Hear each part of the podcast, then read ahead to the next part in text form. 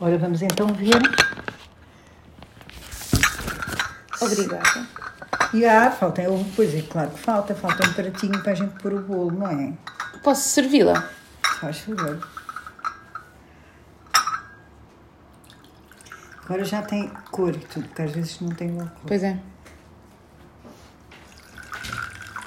Eu, como sou gulosa, sou de outros tempos, sabe?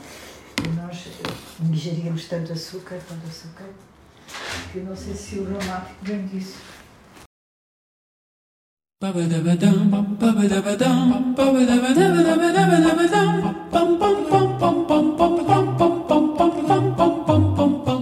Olá, eu sou a Laura Falésia e este é o podcast de Memória Futura, onde entrevisto mulheres com mais de 80 anos sobre transformações sociais, liberdade e futuro.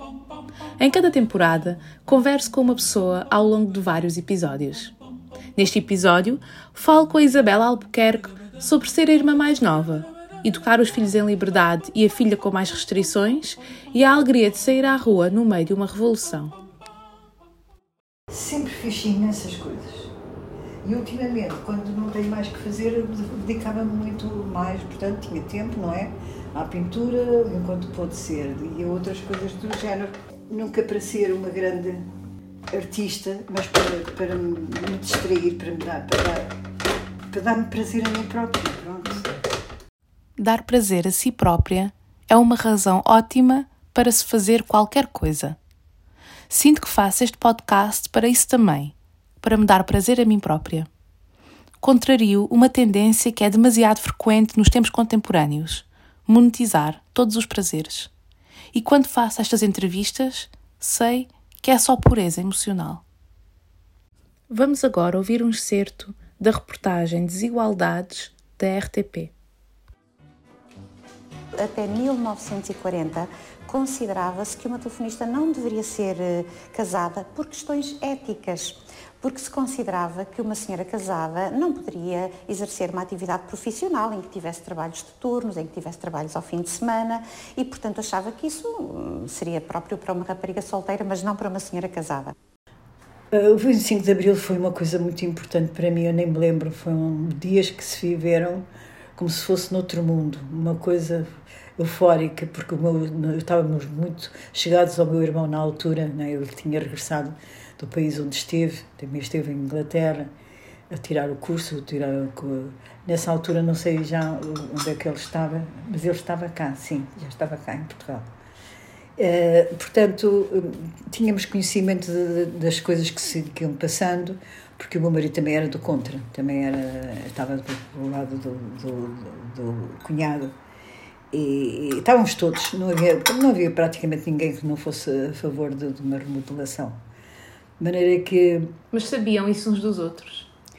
eh, até tínhamos conhecimento, sim, Além do retrato do chefe de Estado em todas as salas de aula e do crucifixo sobre as secretárias de todas as professoras, como a Isabel, todos os currículos escolares são baseados em princípios que conjugam ideias de pátria, família e amor à terra natal. Exige-se ainda a assinatura de uma declaração anticomunista e contra outras ideias subversivas. Para o Estado Novo, a professora ideal não devia exprimir as suas ideias, fazer críticas, evidenciar os seus encantos físicos e, se possível, perder a sua virgindade. Eh, o que eu acho é que as mulheres, por exemplo, uma como eu, que já falava antes, continuei a falar com mais força, não é? As vidas particulares das professoras são atingidas. Proíbe-se as professoras do ensino primário de se maquilharem e exige-se que se peça autorização ao Ministério para casar, sendo esta permissão apenas deferida mediante determinadas condições, como quando o potencial esposo tivesse um bom comportamento moral e civil. As mulheres eram consideradas as professoras ideais pelo salazarismo, porque eram dóceis, baratas e politicamente conservadoras, bem como religiosas.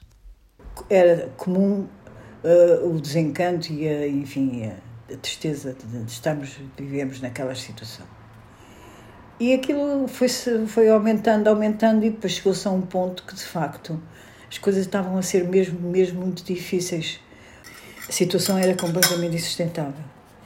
As coisas depois complicaram-se muito, muito com, a, com, a, com as, as, as coisas que iam acontecendo na, nas províncias ultramarinas. Uhum. Havia casos ocultos, histórias que se contavam, muitas vezes não sabia que era verdade, se era mentira. Enfim, estava toda a gente à espera que rebentasse uma bomba, mas não sabíamos bem quando. Mas quando eu soube que, que vi, soube-se, é? lembro-me de ter sabido que, que ia haver mesmo, que estava a ser uh, pelo próprio exército porque foi o exército que fez o 25 de Abril. Uhum. Isso, isso foi a maior garantia, nunca, nunca mais havia, porque o povo estava adormecido, o povo estava a dormir. Eu estava a dormir também, no fundo estava a dormir porque estava à espera que me fizessem, não é? Não era eu que ia fazer, pronto. Eu estava a dormir também. Esta era a época em que crianças eram criadas de casas e começavam a trabalhar aos 10 anos. A definição de pessoa desempregada segundo os censos de 1940, era pessoa maior de 10 anos que já exercera uma profissão e procurava empregar-se novamente, estando em condições físicas de o poder fazer. A seguir, vamos ouvir um excerto de uma reportagem sobre as condições de vida antes do 25 de Abril. Infelizmente, não encontrei dados sobre a sua autoria, mas leio um comentário à reportagem no YouTube feito por Isabel Ventura 1917 e existiram mulheres e homens, mais mulheres do que homens, cuja vida foi próxima da escravatura. Há quantos anos começou a trabalhar na indústria de calçado? Uh, há 27, calçado há 27. Que idade tinha? tinha? Ia fazer 14. E antes disso? E antes disso andava a servir. Com que idade começou a servir? Comecei com 10 anos. 10 anos. O que faziam os seus pais? Meus pais, portanto, o meu pai trabalhava em fábrica de calçado e a minha mãe estava em casa, fazia rede. Uma rede que era depois, ia para as casas para bordar. E andou na escola? Andei até a quarta classe. Só comecei a servir nos 10 anos, quando tinha 10 anos, na quarta classe. Depois fiz a quarta classe e fui, andei, continuei a mesma a servir, depois ia fazer 14 anos e fui para a fábrica de calçado. Num artigo de setembro de 1975, Modesta Barral escreve que uma das finalidades do ensino é a renovação da escola ao serviço da construção de um homem novo, numa sociedade socialista, encorajando a criança a pensar, a sentir e a executar.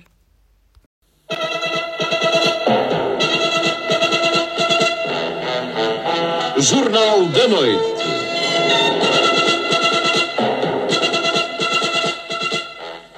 Da Junta de Salvação Nacional, recebemos o seguinte comunicado. Primeiro, a Junta de Salvação Nacional reconhece aos trabalhadores portugueses o dia 1 de maio como da sua festa maior e, para tal, decretou que seja feriado nacional. A Junta de Salvação Nacional declarou já pretender a restauração de um ambiente de concórdia nacional onde cada um dos portugueses sinta verdadeiramente o direito à expressão livre da sua opinião e aconteceu, olha, aconteceu, foi uma coisa muito bonita, toda a gente, foi, foi uma coisa fantástica. O primeiro, o primeiro, o primeiro dia após o primeiro, como é que se diz, dia do trabalhador. Primeiro de maio. Primeiro de maio, que foi pouco depois, foi dos dias que eu esse não me esqueço nunca, porque era tanta gente, tanta gente, tanta alegria. As pessoas abraçavam-se, não se conheciam e abraçavam-se uns aos outros. Epá, olha, olha, ui, tal, na rua. Nós fomos, eu fui de propósito para a rua para que isso acontecesse. Eu nunca tinha, nunca tinha feito uma coisa dessas. Foi uma coisa fantástica, isso lembro muito bem.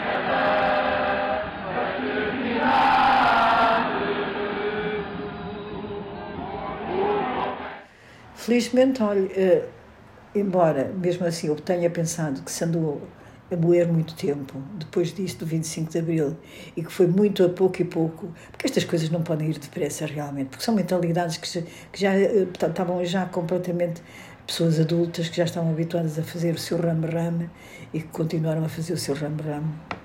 Eh, mas eu, eu lembro-me de, de ver logo a seguir ao 25 de Abril algumas determinações que, se, que até eram muito reivindicativas e tal, e que, que as pessoas já não tinham medo de, de fazer, coisas que uh, tinham sido até ali tinham sido uh, portanto obstadas e que de repente já era possível eh, como, sei lá, empregos femininos para certos cargos e tal. Já se falava nisso mesmo.